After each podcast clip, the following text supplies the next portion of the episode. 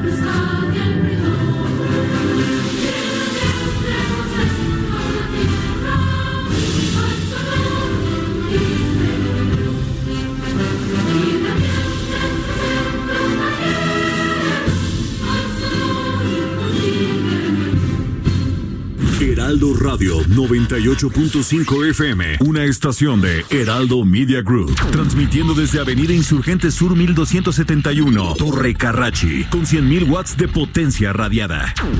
Porque el mundo actual no se entendería sin la economía y los negocios. Acompaña a Mario Maldonado, el columnista de negocios más joven y objetivo del periodismo financiero, en su programa Bitácora de Negocios. Now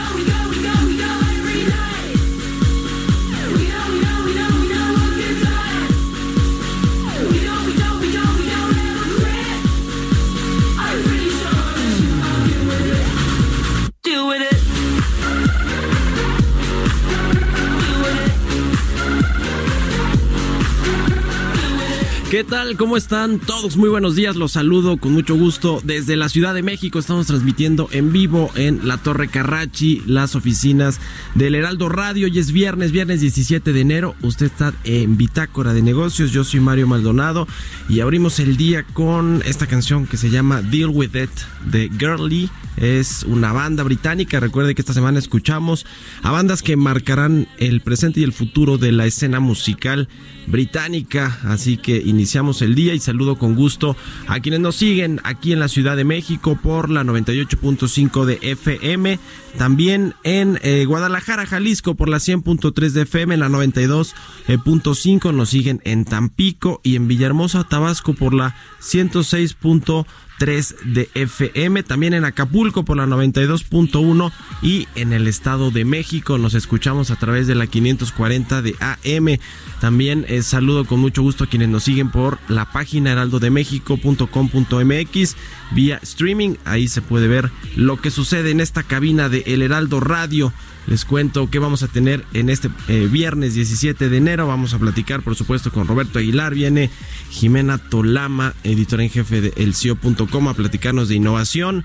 Eh, platicaremos también con Vicente Yáñez, el eh, presidente de la Asociación Nacional de Tiendas de Autoservicio y Departamentales, la ANTAD, que agrupa pues a buena parte de este llamado comercio, pues el comercio formal, el comercio moderno de las departamentales de autoservicio que bueno pues eh, reportaron sus datos al mes de diciembre y de todo 2019 no son muy alentadores. Vamos a platicar con Vicente Yáñez de esta eh, datos de ventas de la ANTAD también hablaremos con Claudia Jáñez presidenta del Consejo Ejecutivo de Empresas Globales. Ellos eh, le, le, comentamos aquí ayer sobre pues el posicionamiento de este eh, de esta asociación de esta agrupación con respecto a las políticas públicas la incertidumbre que hay en México para la inversión. Nos están dando las señales correctas para que llegue la inversión extranjera directa. Así que quédese con nosotros aquí en Bitácora de Negocios porque ya le presento el resumen de las noticias más importantes del día para arrancar este viernes 17 de enero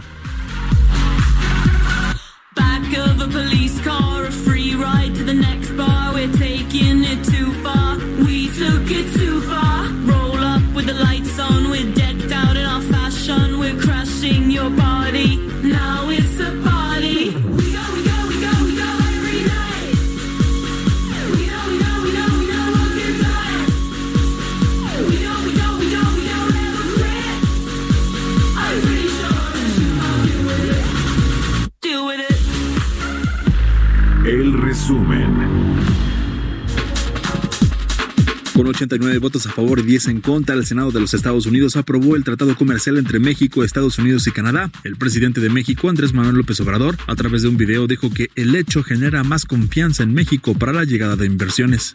Es una buena noticia porque este tratado va a significar más confianza en México para la llegada de inversiones, para que se instalen empresas, que haya trabajo eh, con buenos salarios, que haya bienestar para nuestro país y para su pueblo. Tanto la Secretaría de Economía como la de Hacienda y Crédito Público celebraron la ratificación del TEMEC en el Congreso de los Estados Unidos. Arturo Herrera, titular de Hacienda, dijo que la aprobación permitirá a la región de América del Norte anclar inversiones en un momento de desaceleración económica mundial. Luz María de la Mora, subsecretaria de Comercio Exterior de la Secretaría de Economía, afirmó que además de fortalecer el encadenamiento industrial automotriz y plantear una nueva agenda de política laboral, el tratado entre México, Estados Unidos y Canadá también le traerá a nuestro país una ola de reformas legislativas que fortalecerán el Estado de Derecho y mejorará el clima para hacer negocios en el país. Gustavo de Hoyos, presidente de la Confederación Patronal de la República Mexicana, también celebró la aprobación por mayoría del Senado de los Estados Unidos del TEMEC. Este hecho representa un paso firme hacia la consolidación de América del Norte, la región comercial más competitiva del mundo que representa el 28% del Producto Interno Bruto a nivel global y el 16% del comercio internacional. La ministra Yasmín Esquivel de la Suprema Corte de Justicia de la Nación negó las suspensiones solicitadas por el Instituto Federal de Telecomunicaciones, el Banco de México y la Comisión Federal de Competencia Económica, la COFESE, para mantener sus salarios por encima del fijado para el presidente de la República. Santander México informó que inició el proceso de registro de clientes con datos biométricos, donde espera alcanzar más de 3.7 millones de clientes enrolados, proceso en el que invertirá mil millones de pesos. Bitácora de negocios. El editorial.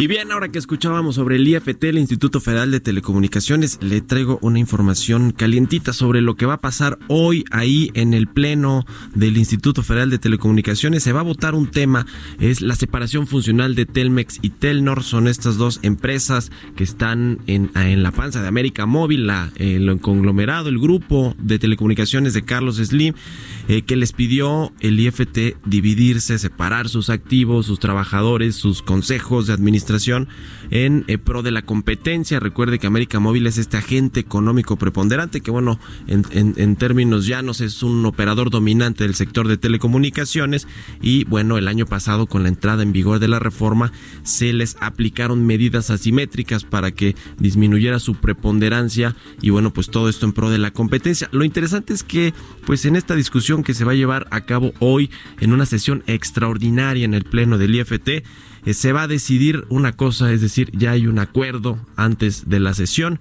y el acuerdo será de eh, que no van a dividir o a separar finalmente a Telmex y a Telnor.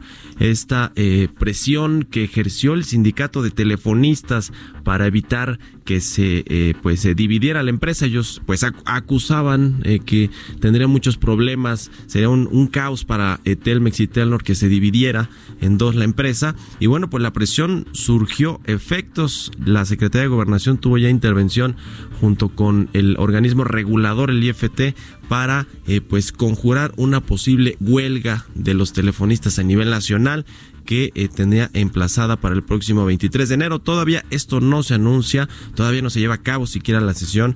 Aquí le estoy adelantando un poco de lo que va a suceder ahí, de lo que estaremos comentando en, los próximos días. Pero bueno, parece eh, grave que ya haya una eh, pues eh, hay un acuerdo antes de que se sesione ahí en el IFT que eh, pues se vaya en detrimento de la competencia de alguna manera al no eh, permitir que se eh, al no exigir como había propuesto el IFT en un inicio que se separen estas dos empresas que bueno pues finalmente representan un monopolio en los servicios de telecomunicaciones particularmente en la telefonía fija en el internet fijo que se ofrece en la República Mexicana. Vamos a ver qué es lo que dice el IFT seguramente saldrá a comentar que eh, sí hay una separación, pero ya no tan fuerte, tan rígida como la había exigido en el pasado. Eh, Gabriel Contreras, su presidente, se despide del IFT en febrero y bueno, pues con esta eh, actitud que presenta el IFT frente a un sindicato, que por cierto, bueno, pues los sindicatos se, nos damos cuenta de que siguen siendo muy, muy poderosos, quizás sobre los reguladores y sobre el gobierno. Ya le estaremos contando de lo que suceda hoy en esta sesión extraordinaria del IFT, pero bueno, pues ya le adelantaba un poco de lo que vamos a estar platicando en los próximos días. Son las 6 de la mañana con 10 minutos. Estamos escuchando el Heraldo Radio Bitácora de Negocios. Yo soy Mario Maldonado. Mercados bursátiles.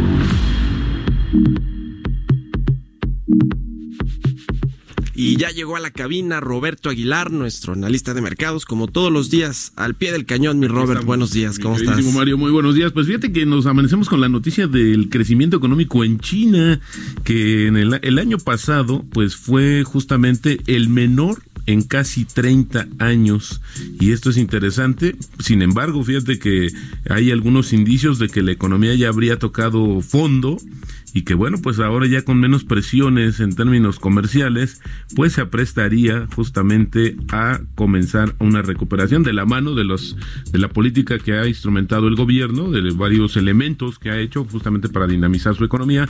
La economía creció 6% el año pasado. Así nos amanecemos. Y fíjate que esta perspectiva de que va, de que es positivo, de que ya tocó fondo, de que se están dando la lectura de estos datos de manera positiva, pues también nos, nos hace eh, o inicia el día, por ejemplo, con los futuros de los tres principales índices de, Estados Unidos con máximos históricos. Esto es interesante porque también ha habido una situación, pareciera que es optimismo, no necesariamente por el TEMEC, sino en general por muchas cuestiones que tienen que ver básicamente con el comercio internacional, pero nuestra moneda, Mario, está cotizando en estos momentos en 18.72. Así es como está el peso fortachón en estos momentos. También pues eh, salpicado por este optimismo, insisto, de los mercados financieros internacionales a raíz de, la información que se dio a conocer sobre el crecimiento de China. Y más que el dato, sobre todo las expectativas de que ya habría tocado fondo esta economía y comienza una etapa de recuperación, aunque hay que comentarlo, hay que también hay que reconocerlo que la propia eh, el propio país asiático pues ha reconocido que también su potencial de crecimiento se está acotando a estos niveles de 6, 7%, ah, cuando pues llegó a crecer a doble dígito en los mejores en las mejores épocas de China, sin embargo, pues ahora se ha moderado el crecimiento, condiciones diferentes, pero sin embargo, creo que también es una noticia importante por ambos sentidos. Y bueno, pues finalmente el Senado de Estados Unidos aprobó la renovación del Tratado de Libre Comercio de América del Norte o TEMEC. Ahora lo que ayer, fíjate, el secretario del Tesoro, entre muchas declaraciones, incluidas las del propio presidente, pues dijo que eh, los esfuerzos de Donald Trump para reequilibrar los lazos comerciales de Estados Unidos con sus principales socios estaban dando frutos e impulsando el crecimiento económico del país. Obviamente también se refería a la fase 1 del acuerdo con China y eh, dijo este acuerdo histórico no solo moderniza y reequilibra nuestra relación comercial con Canadá y México, sino que promueve el crecimiento económico, crea empleos y proporciona una certeza crucial para los agricultores, trabajadores y fabricantes. Esto lo dijo ayer el secretario del Tesoro en un comunicado. Por su parte, el presidente Andrés Manuel López Obrador, pues dijo que el nuevo tratado libre comercial va a aumentar la confianza. Bueno, eso dice él, y va a traer nuevas inversiones al país y sostuvo que espera que su ratificación no sea un problema en Canadá. De hecho, no lo va a hacer. Sin embargo, el Parlamento de Canadá va a volver a sesionar están en un receso hasta el 27 de enero, por lo que no está claro en qué momento se va a realizar. Sin embargo, fíjate que el proceso de revisión en Canadá requiere de tres lecturas en la Cámara Baja, luego tres lecturas en el Senado para finalmente presentarse ya justamente para su aprobación final y se espera que Canadá apruebe el TEMEC en el primer trimestre de este mismo año y el tratado entraría en vigor el primer día del tercer mes después de que el último socio comercial notifique que ha concluido sus procedimientos internos de aprobación. Esta fecha podría cumplirse al inicio del segundo semestre de 2020. Vamos a que recordar también que el déficit comercial de bienes de Estados Unidos con México fue de 80 mil millones de dólares en 2018 frente a un superávit de 1.700 millones de- en 1993 antes del- de la firma de justamente del Telecan, el antecesor del Temec, y lo que habla así de cómo se dinamizó el comercio, el intercambio entre ambos países. Ayer la Bolsa Mexicana de Valores cerró en su mejor nivel desde abril del año pasado, tras una sesión en la que se aprobó el TEMEC en el Senado de Estados Unidos. Y bueno, también los buenos resultados corporativos de Estados Unidos impulsaron, impulsaron a los mercados. Y por su parte, el tipo de cambio, fíjate que ayer eso es interesante, pues operó prácticamente sin cambios. El tipo de cambio, pues permaneció como ajeno a la, a la euforia de esta aprobación del TEMEC en Estados Unidos. Sin embargo, hoy en este contexto global, pues hemos visto que está en, un, en una situación más cómoda. 18.74 ya está cambiando en estos momentos la cotización que la tenemos en tiempo real.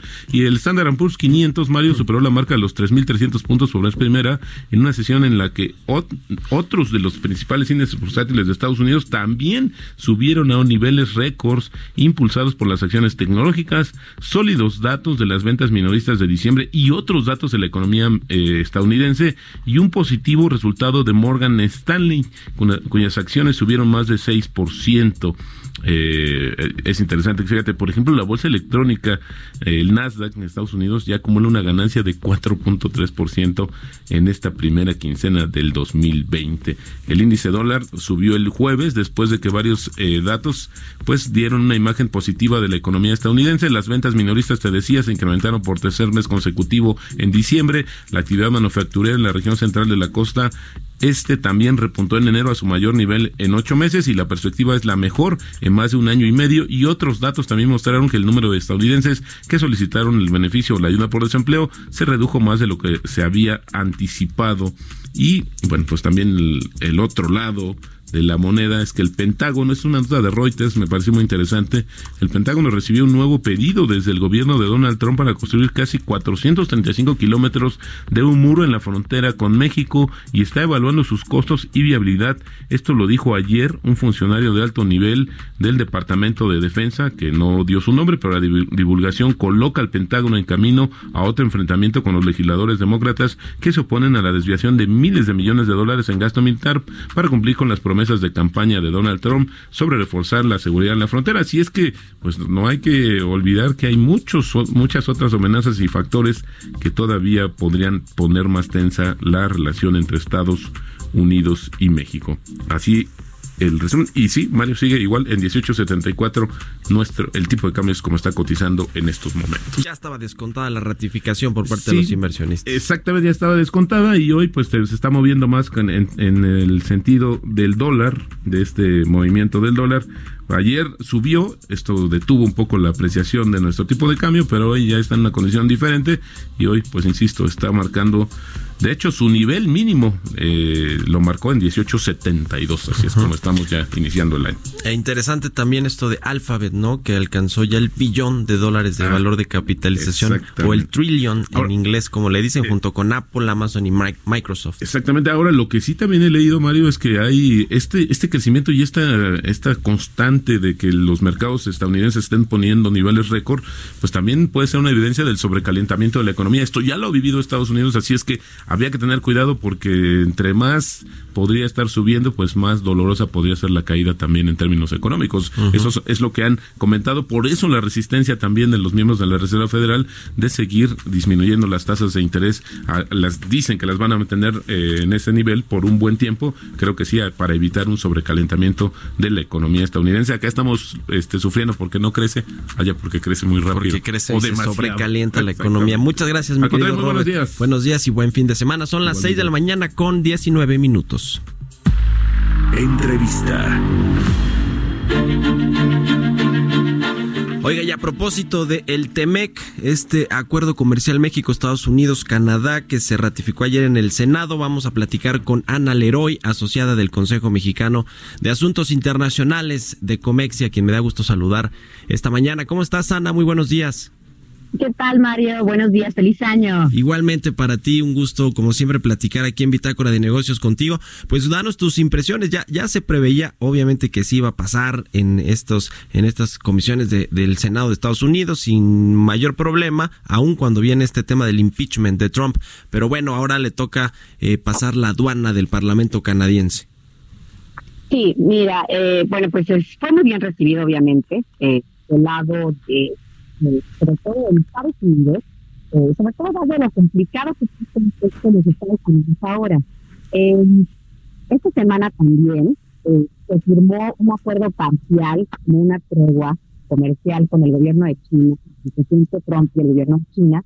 Entonces, en una semana nada más, el presidente Trump tuvo dos victorias eh, a nivel político que reflejan dos cosas. Bueno, por un lado, eh, ya está, o sea, ya está arrancando la, la carrera presidencial, ¿no? aunque no ha arrancado formalmente. Eh, si te diste cuenta, pues ayer también eh, vimos que varios eh, nominados presidenciales del ala demócrata votaron a favor del acuerdo. Eh, la senadora Elizabeth Warren, también eh, Elizabeth Lisa y también Michael Bennet. Entonces, eh, pues esto también va dirigido a varios estados donde hay una base eh, pues eh, de estados manufactureros que quieren van a necesitar el apoyo de varios de los nominados demócratas. Entonces, falta todavía que le dé la, la palomita al Parlamento canadiense, pero bueno, pues ya, ya digamos que es como, pues ya es lo último, ¿no? Ujú. Pues sí, el Parlamento canadiense que quizá no sea tan rápido como se prevé, ¿no? Quizás eh, tarde sus dos meses o un mes y medio, no necesariamente en las próximas semanas. Tienen asuntos que eh, eh, tratar allá también importantes y obviamente el TEMEX sí es uno de los, de los importantes, pero bueno, tienen otros asuntos ahí de, de política interna los canadienses. Lo que sí es que se ve muy difícil que le pusieran como que algún pero, ¿no? Para que no se ratificara. No, y seguramente se va a ratificar incluso cuando pu- pudiera tardar unas semanas más. Ahora, lo que hay que tener muy bien en cuenta, ¿no? Y esto es para que la administración aquí, eh, pues lo tenga también en cuenta. El presidente Andrés Manuel López Obrador ayer pues, eh, mandó un mensaje, eh, pues hablando de las bondades del acuerdo, de la creación de empleos que esto va a traer. Y bueno, pues hay que ser cuidadosos con eh, los efectos que tendrá el TEMEC en el largo plazo, ¿no? Hay que recordar que eh, la Comisión de Estados Unidos de, de Comercio Internacional, la US International Trade Commission, hizo ya un estudio de cuánto va a, a representar en términos de la ganancia al Producto Interno Bruto de los tres países en es- estas modificaciones pues al acuerdo. Entonces, y esto se sitúa en un porcentaje muy pequeño del Producto Interno Bruto, ¿sí? Entonces, eh, ronda alrededor del 0.4%, o sea, el del 0.4%. Entonces, eso es menos que el 1% del PIB. Entonces, eh, esto le va a ayudar, obviamente, eh, a que, bueno, esto está, este tema en la agenda bilateral con los Estados Unidos ya eh, se dé por concluido. Sin embargo, eh, en términos de lo que esto representa para el crecimiento de la economía mexicana, sí hay que ser muy cuidadosos. No puede ayudarle un poco eh, este año, pero no va a ser eh, un salto eh, monumental para el crecimiento de la economía. Ujú. Sí, no, y hay mucho trabajo que hacer todavía en México con las reformas y las adecuaciones a las leyes para que funcione este nuevo eh, marco regulatorio, esta- este nuevo eh, TEMEC que, bueno, pues tiene sus tendrá sus complicaciones y sus eh, eh, pues eh, temas que resolver aquí en México. Ahora, me, me interesa el tema de Donald Trump que, que decías, bueno, se echó a la bolsa dos victorias políticas en, en estos días. ¿Qué va a pasar con México? Ahora, la relación comercial, una vez que ya se firmó, ya quedó ratificado, era lo que quería Donald Trump finalmente. ¿Qué va a pasar ahora en esta en esta campaña? Porque México no creo que quede, eh, eh, eh, no, no va a ser la excepción. Yo creo que Donald Trump va a seguir presionando con otros asuntos que están fuera del tratado o del acuerdo, ¿no? El tema de el, el- el- los impuestos o los aranceles al acero y al aluminio, el tema de las importaciones de autos, en fin. ¿Cómo ves? ¿En México va a seguir siendo la piñata de Trump en materia comercial o no? Eh, yo creo que sí. Tal vez va a ser un poco más cuidadoso, pero el tema migratorio seguirá siendo un tema muy sensible entre los dos países. Ahorita el tema está contenido, creo que esa es la palabra correcta, eh, porque es invierno, eh, los flujos migratorios en invierno siempre tienden a reducirse, pero esto eh, en los próximos meses va a volver a ser un tema de fondo porque no se ha resuelto realmente en el fondo, ¿no? Ahora, algo que eh, es importante también tener en cuenta es que eh, esto, tanto la conclusión del acuerdo, el que se haya aprobado por las dos cámaras en los Estados Unidos, y la, eh, la firma del acuerdo con China, aunque es un acuerdo parcial, ¿no?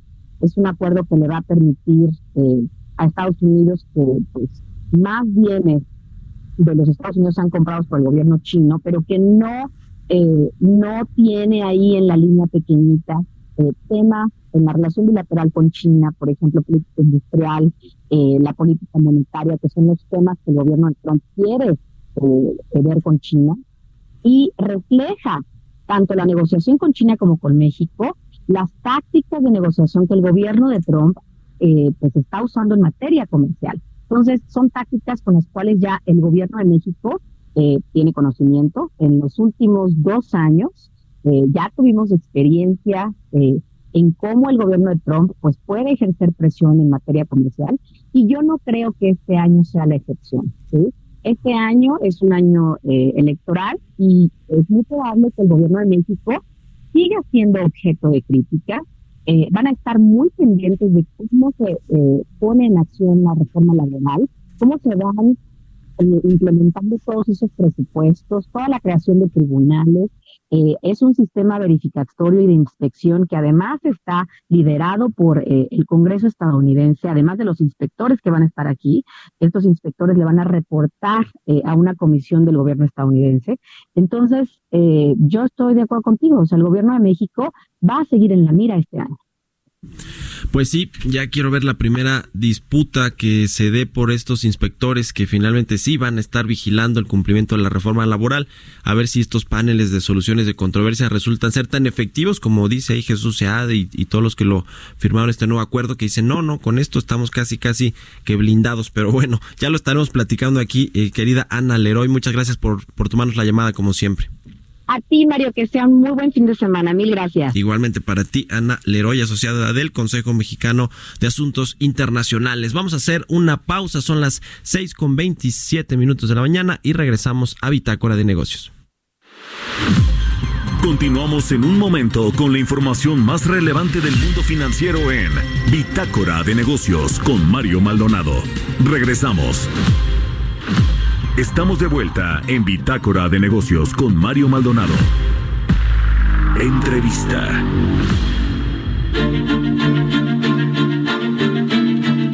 Le decía que las ventas de la ANTAD, la Asociación Nacional de Tienda de Tiendas de Autoservicio Departamentales, tuvieron un crecimiento de apenas 3.4% a tiendas iguales, las que tienen más de un año en operación. Y de esto vamos a platicar con Vicente Yáñez, el presidente de la ANTAD, a quien me da gusto saludar. Gracias por tomarnos la llamada. Mario, usted y a su, audiencia de Heraldo TV. Gracias.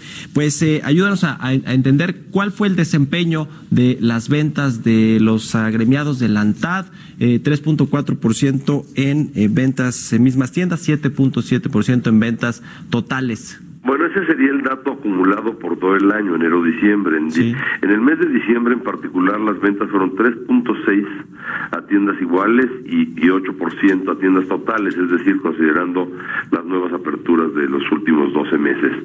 Eh, ese sería el dato, el dato de, de- del mes es 3.6 y 8% y el dato acumulado es 3.4 y 7.7%. Sí, ahora eh, mencionaba, mencionabas eh, en la conferencia, Vicente, que hay muchos factores eh, que están pues generando este crecimiento que es bajo, ¿no? Porque si descontamos la inflación, pues tenemos un crecimiento negativo en realidad en todo el año 2019 para las ventas a mismas tiendas. Así es, se tiene, se tiene un crecimiento ya en, términos en términos reales habíamos proyectado eh, tener un crecimiento a tiendas iguales de menos 1% y uno, uno eh, eh, y un crecimiento de a tiendas totales de 2.2 salió un poco mejor el resultado de lo que habíamos proyectado pero finalmente son números negativos este eh, eh, no nos gusta andar en números negativos en términos reales y y pues sí quisiéramos que que toda esta incertidumbre etcétera esta debilidad del mercado interno eh, eh, pues eh, cambie el entorno para el para, para el 2020 ojalá que lo podamos hacer así. Este crecimiento que se dio eh, en, la- en, en las ventas. Bueno pues fue en- ante un entorno económico adverso. Eh, eh, es un crecimiento pues bastante bueno dadas las circunstancias. Sin embargo pues México puede y debe de crecer mejor. Lo que hay que hacer es pues tener tener confianza tener certidumbre tener reglas claras eh, eh, fortalecer el mercado interno.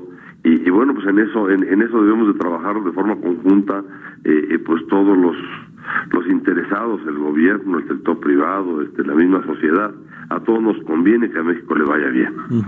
¿Cuál ha sido la experiencia del el canal moderno con eh, los programas sociales y cómo se están canalizando los recursos a las personas de beneficiarias de estos programas? Porque eh, anunciabas ahí también en la conferencia que no están llegando al comercio formal, sino se queda buena parte de ese dinero en el comercio informal. Cuéntanos un poco de esto, Vicente. Bueno, lo, lo, lo, lo, lo pasa que los eh, sociales que, que bueno, son eh, eh, gasto público eh, canalizado para un propósito específico, en este caso para apoyar a adultos mayores o otro tipo de programas sociales, ya en el pasado lo habíamos logrado hacer de que se quedara en la economía formal. Estos escasos recursos fiscales, bueno, pues lo que se busca también es de que se queden en la formalidad para que generen IVA, para que generen eh, eh, seguro social, impuesto sobre la renta, Infonavit, etcétera, etcétera, en, en un círculo virtuoso de formalidad.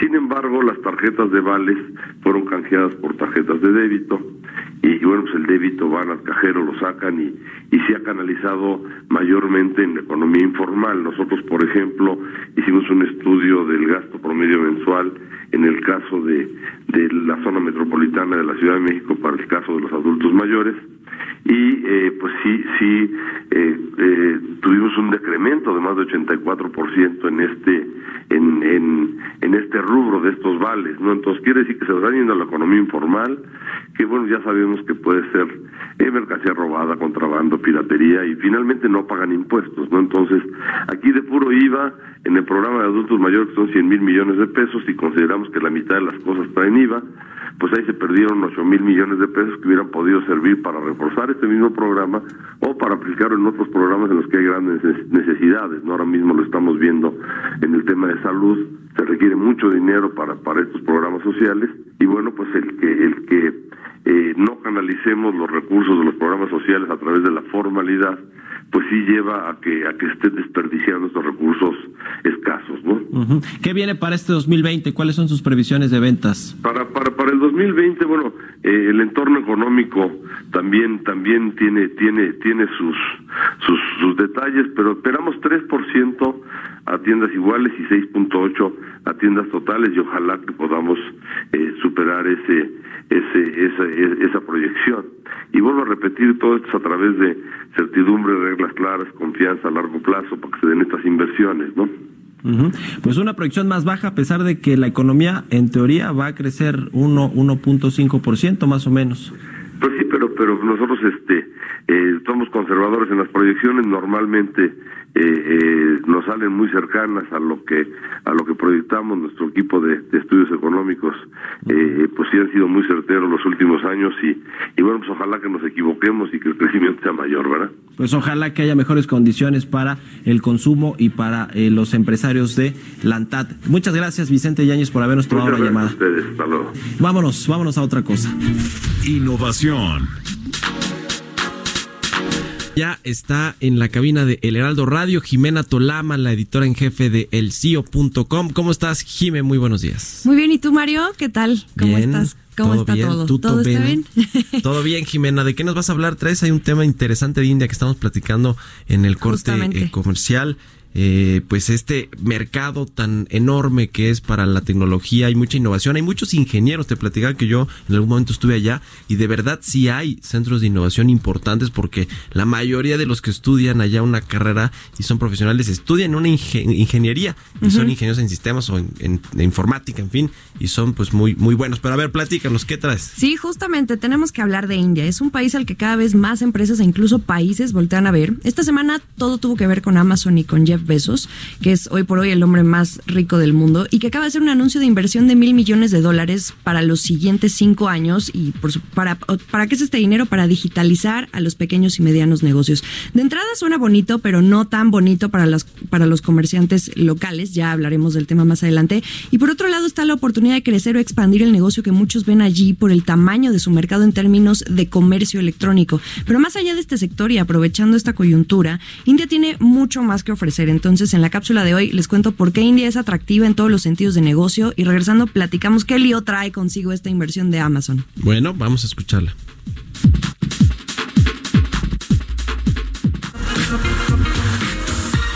El siglo XXI será el siglo de la India. Así lo afirma el empresario y hombre más rico del mundo, Jeff Bezos. Las palabras del CEO de Amazon van más allá de la millonaria inversión que realizó esta semana. Ha mostrado ser uno de los países con la mayor determinación para hacer uso de la innovación, para impulsar el desarrollo económico. Ocupa el segundo lugar entre las economías de ingresos medianos en términos de innovación y presenta altos índices de productividad y exportaciones de servicios relacionados con las tecnologías de la información y comunicaciones. Una encuesta realizada por Bloomberg a 2.000 profesionales de negocio en 20 mercados revela que India, junto con China, serán los centros de innovación tecnológica más importantes hacia 2035. Para ese entonces habrán superado a Estados Unidos como líderes en este rubro.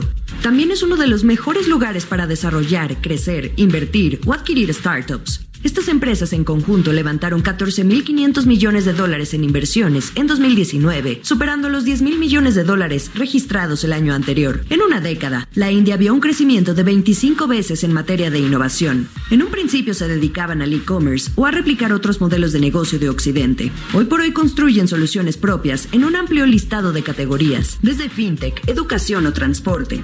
Los empresarios e incluso países mantienen la mira en este país para realizar inversiones o hacer negocios.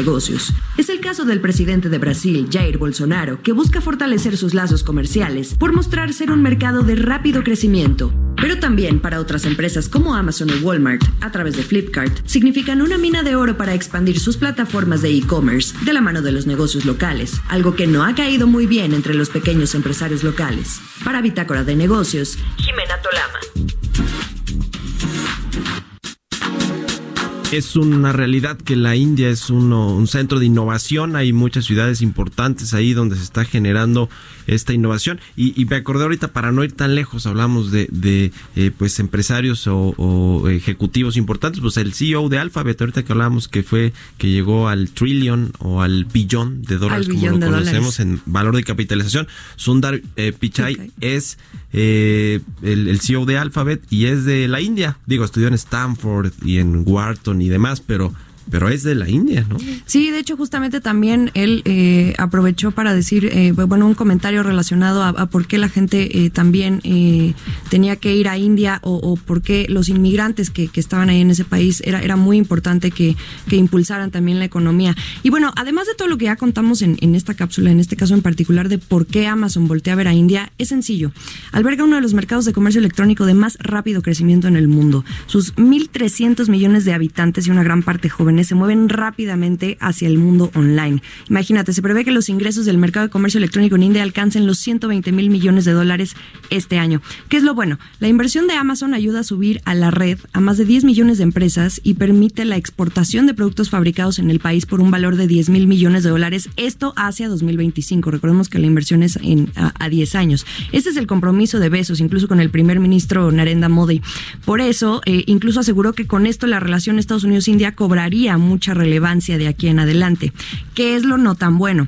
Amazon se convertiría casi casi en el canal oficial en línea para miles de puntos de venta. Pasa que India todavía depende en gran medida de sus eh, millones de tiendas locales que representan casi el 90% de las ventas minoristas del país. De allá que existan temores de que una mayor apertura del mercado Amazon y Flipkart, que también lo compró Walmart, los ponga en riesgo al competir con precios o tarifas que ellos pues no puedan sostener. De ahí que Besos, en- o sea, incluso esta semana fue el lado no tan bueno, eh, fuera recibido entre manifestaciones. Ahora, en India hay una regulación que restringía a estas grandes compañías de vender inventario de sus propias filiales o bien dar tratos preferenciales a ciertas empresas. Algunos creen que las medidas no son suficientes y entonces acusan a estas grandes empresas pues, de incumplirlas y ahora mismo están siendo investigados por la Comisión de Competencia de ese país. Entonces, pues ya veremos en qué acaba esto. Digo, India es una enorme oportunidad para los retailers y estos van a seguir desembarcando. O sea, India, por donde le veas, ahorita es eh, está en el centro de, de- atención de, quienes hacen dinero. Pues todo un caso, fíjate que estaba buscando, ya me quedé clavado con los eh, CEOs eh, de origen indio, que bueno, como decíamos, algunos ya estudiaron su MBA en Estados Unidos, en, o en una escuela de estas importantes que son también semilleros de eh, innovadores, pero eh, Satya Nadella también, ¿no? Que eh, sucedió a Steve Ballmer ahí en Microsoft y que tiene un origen indio también. Entonces, pues nos habla de estos personajes que realmente pudieron llegar a lo más alto de las tecnológicas. Estamos hablando de Microsoft, de las tecnológicas globales, mundiales, Microsoft o vienen. Alphabet, la matriz de Google, que bueno, pues eh, interesante, interesante meterse a todo este ecosistema de innovación que sucede en India en diferentes ciudades, porque es enorme el país, el segundo más poblado del mundo, y que, y que bueno, pues además de, de Bollywood, que es la principal Cierto. generadora de, de películas a nivel mundial, obviamente por encima de Hollywood y de Sí. todas las demás, Así es. tiene pues este centro de innovación. ¿Qué otra cosa, Jimena? Pues también otro empresario al que hay que poner atención se llama Mukesh Ambani. Él, esta es la compañía que le va a hacer muchísima competencia a Amazon. Eh, es el mayor minorista de la India y este su, su empresa se llama Reliance Retail. Y bueno, pues ya veremos. O sea, Mukesh Ambani es el hombre más rico de la India. Vamos a ver cómo se pone. Se va a poner bastante interesante. Y pues también Flipkart, que pues o sea, estamos hablando de Walmart, lo adquirió el gigante minorista. Eso te habla de que sí están viendo un gran mercado eh, de comercio electrónico ahí en India. Vamos a ver quién se queda con quién y quién es quién. El e-commerce, mira, seguramente saldrá o, o tendremos a una empresa totota, grandota, como, como fue el caso de China, ¿no? Con eh, Alibaba, este, del multimillonario Jack Que ya Ma, se retiró. Que ya se retiró, pero bueno, creó el e-commerce más grande del mundo. Digo, suena, dirán que suena obvio porque China es el país más poblado del mundo y hay un gran, gran mercado, pero en India están por, por las mismas, ¿no? Están muy cerca de los que 1.500 millones de habitantes, una cosa así. 1.300 millones de 1.300 habitantes. millones e India, eh, perdón, y China tendrá como unos 1.500. más Así es, y así como es el segundo más poblado, también es el segundo más importante en términos de De innovación. innovación, sí, pues muy interesante. Bueno, pues muchas gracias, Jime. ¿Cuáles son tus redes sociales para que te puedan seguir ahí, editor en jefe del CIO y obviamente pues ahí en el CIO.com? Claro que sí. Mis redes sociales eh, en Twitter me pueden encontrar como arroba Jimena Tolama y por supuesto sigan la cuenta del CIO donde ahí tenemos todos los detalles sobre esta noticia que es arroba el CIO y dos guiones bajos. Arroba el CIO, y dos guiones bajos y también en Twitter, arroba el CIO y en tu Instagram, Jimena Tolama, ¿cuál es? arroba Jimena Top con doble P. Eso ya, lo dio por fin. Ya ven, después de tanto insistir, por fin ya dio su Instagram. Gracias. Está bloqueado. Gracias. Buenos días, son las 6 con 45 minutos. Entrevista. Vamos a eh, charlar, vamos a hacer contacto con Claudia Cáñez, ella es presidenta del Consejo Ejecutivo de Empresas Globales, también la representante de DuPont en México. ¿Cómo estás, eh, Claudia? Muy buenos días. Muy buenos días, Mario. Gusto en saludarte otra vez. Igualmente.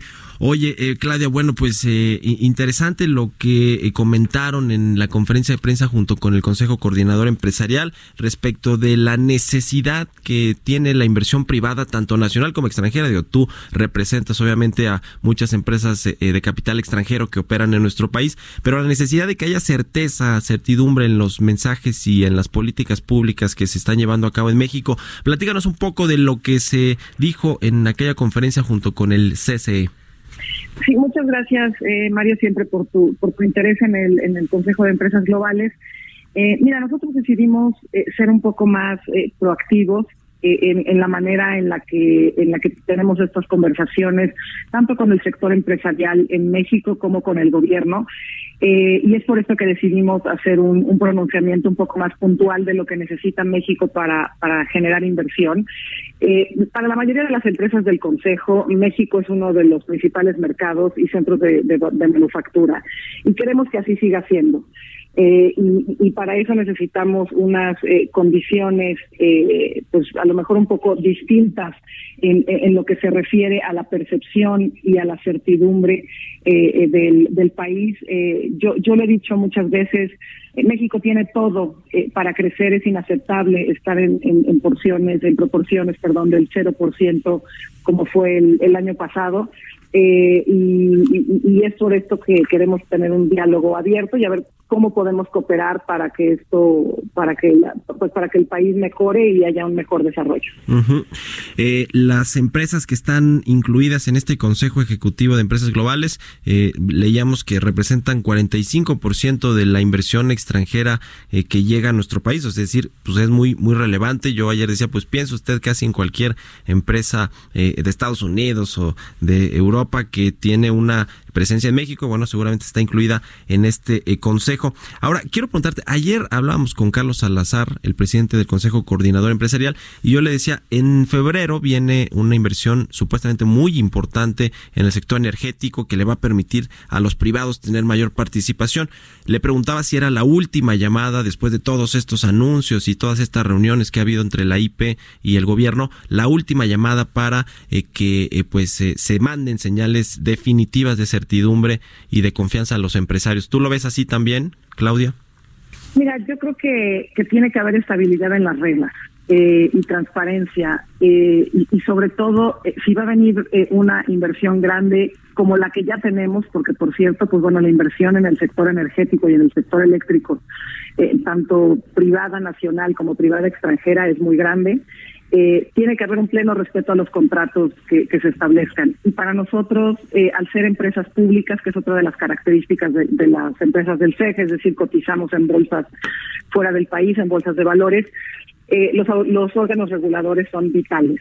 Eh, eh, para que haya una competencia clara, para que haya un, una transparencia en la ejecución eh, tanto de los contratos como de la- del propio servicio, producto, lo que lo que traiga, lo que conlleve esa firma de contratos, eh, tiene que haber eh, certidumbre a través también de, órganos reguladores.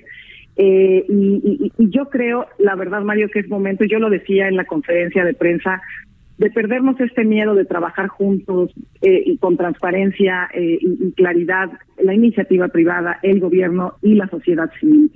Eh, te- tenemos que trabajar juntos por el país, tenemos todas las condiciones para, para hacerlo eh, y, es un tema de, de, de ajustar esta retórica y estos mensajes que, que mandamos, tanto internos como externos, que, que en algunos momentos pueden generar eh, un poco de, de desconfianza y, e incertidumbre. ¿Qué esperan ya en los hechos de parte del gobierno luego de este mensaje que a mí me parece pues es mucho más firme de la iniciativa privada, eh, tanto de la de la que tenemos aquí en México en el Consejo Coordinador Empresarial, pero también el Consejo de eh, Empresas Globales que tú encabezas? ¿Qué esperan en los hechos del gobierno? Que haya mayores acercamientos, eh, que eh, eh, pues el- el- los secretarios de Estado, que son quienes tienen en sus manos luego pues el manejo de muchos de los de los eh, proyectos importantes o de las políticas públicas, que eh, se comprometan a qué, eh, es decir, qué ven en, el, en los días siguientes después de este mensaje pues fuerte que mandaron. Mira, eh, primero com- comentarte y, y- y- y decirte que del miércoles para acá ya tuvimos un acercamiento, en mi caso yo personalmente, con el ingeniero Alfonso Romo. Eh, y, y- y yo creo, Mario, que no es un tema nada más de, comunicación. La verdad es que la comunicación ha, sido muy abierta. Nos han recibido, por ejemplo, en el caso de las empresas globales, han venido nuestros presidentes ejecutivos de muchas de las empresas y el presidente López Obrador los ha recibido en, en- en- en la oficina. Eh, yo creo que lo que tenemos que hacer es una agenda de trabajo mucho más puntual eh, y que haya una coordinación eh, federal, evidentemente entre los secretarios, eh, en la ejecución. Eh, tenemos que ser mucho más efectivos en la manera en la que ejecutamos, en la manera en la que aterrizamos. Eh, en, en cualquier empresa en la que yo tengo el honor de presidir, pues uno tiene objetivos, eh, puedes hacer la presentación del plan de negocios, pero si no lo cumples en tiempo, pues aunque hayas hecho una gran presentación, un gran plan, pues la verdad es que a cualquiera de nosotros nos, nos dejan casi sin trabajo, si no es que sin trabajo, si no ejecutamos el plan de manera trimestral. A- a- eso es lo que lo que creo que nos está faltando, el, el, el plan, las reglas, eh, pero ahora hay que, que aterrizarlo eh, y, y en Sí. eso creo que, que en el caso de nosotros es en lo que podemos aportar, cómo ejecutarlo, cómo aterrizarlo. Como nunca antes han tenido problemas para que el Consejo de Administración o las matrices acepten los planes de inversión o, o- o la confianza que tienen en México. Pues mira, no sé si como nunca antes, eh, la verdad es que todas las empresas del Consejo tenemos muchísimos años acá, DuPont, por ejemplo, este año cumple 95, eh, la mayoría tienen entre 50 y 100 años o más de 100 años, eh, como el caso de General Electric o de, o de General Motors en el, en el país. Eh, lo que sí te diría es, sí nos está costando trabajo eh, convencer a los, a los consejos de administración y desafortunadamente muchas de esas inversiones las está capturando Vietnam, las está capturando Tailandia y lo peor es que eh, capitales que podrían venirse a América y que tendría que ser México el destino natural, pues muchos a partir de, de que está el presidente Bolsonaro están llegando a Brasil, que es Bueno. lo que es eh, que es todavía más más complicado Pues y no a, acá. a ponernos las pilas aquí en México. Muchas gracias Claudia Jañez, presidenta del Consejo Ejecutivo de Empresas Globales y presidenta de DuPont Latinoamérica por habernos tomado la llamada. Mario, un gusto saludarte y buen fin de semana. Igualmente para ti, buen día y buen fin de semana. Vámonos a otra cosa, son las 6 de la mañana con 52 minutos. Portales Internacionales.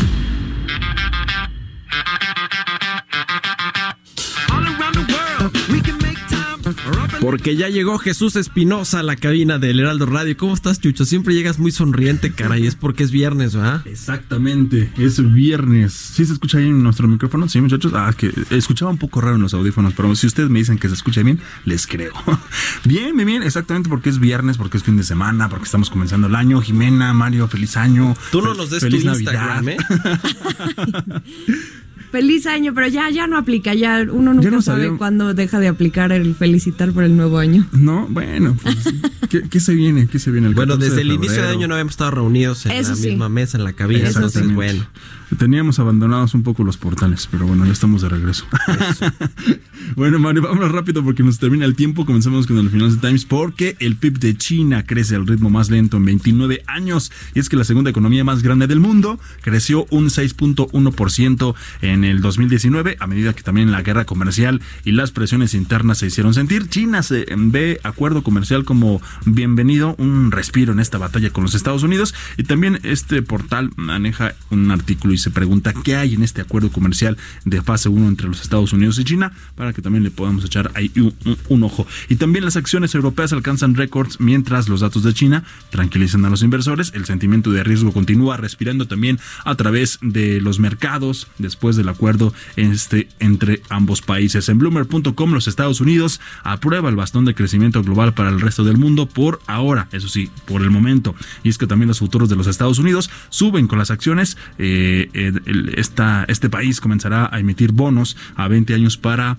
eh, financiar también un déficit creciente y las, los optimistas datos económicos de China sugieren también una mayor moderación de las políticas. En expansión, Bank of America pronostica que la ralentización del crecimiento económico toque fondo en la primavera con una aceleración progresiva, esto en la segunda mitad del 2020 a nivel global según las perspectivas económicas presentadas este jueves y las previsiones del banco son que el PIB global crezca por encima del 3% en 2020 en la línea del pasado año y también por debajo del 3.8% del año 2018. En Europa, pues el crecimiento debería estabilizarse en torno al 1%, mientras que los Estados Unidos, en Estados Unidos, Bank of America ha pronosticado que la economía se ralentizará también con un crecimiento medio del 1.7% en 2020 y también para 2021. Nada más, Mario, así los portales. La mejor noticia de hoy es que ya es fin de semana. Esa es la mejor noticia. Gracias Jesús, gracias Jimena, y gracias a todo el equipo de Bitácora de Negocios. Nos despedimos, nos escuchamos el próximo lunes. Como siempre, quédese con Sergio Sarmiento y Guadalupe Juárez. Muy buenos días.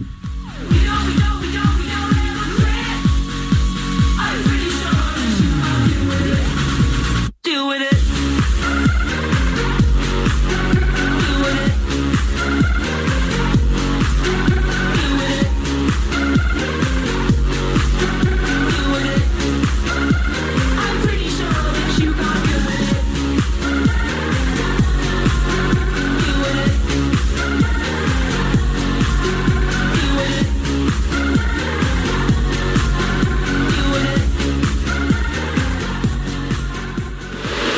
Esto fue Bitácora de Negocios con Mario Maldonado, donde la H suena y ahora también se escucha. Una estación de Heraldo Media Group. Ever catch yourself eating the same flavorless dinner three days in a row? Dreaming of something better? Well, HelloFresh is your guilt free dream come true, baby. It's me, Kiki Palmer. Let's wake up those taste buds with hot, juicy pecan crusted chicken or garlic butter shrimp scampi. Mm. Hello Fresh. Stop dreaming of all the delicious possibilities and dig in at HelloFresh.com. Let's get this dinner party started.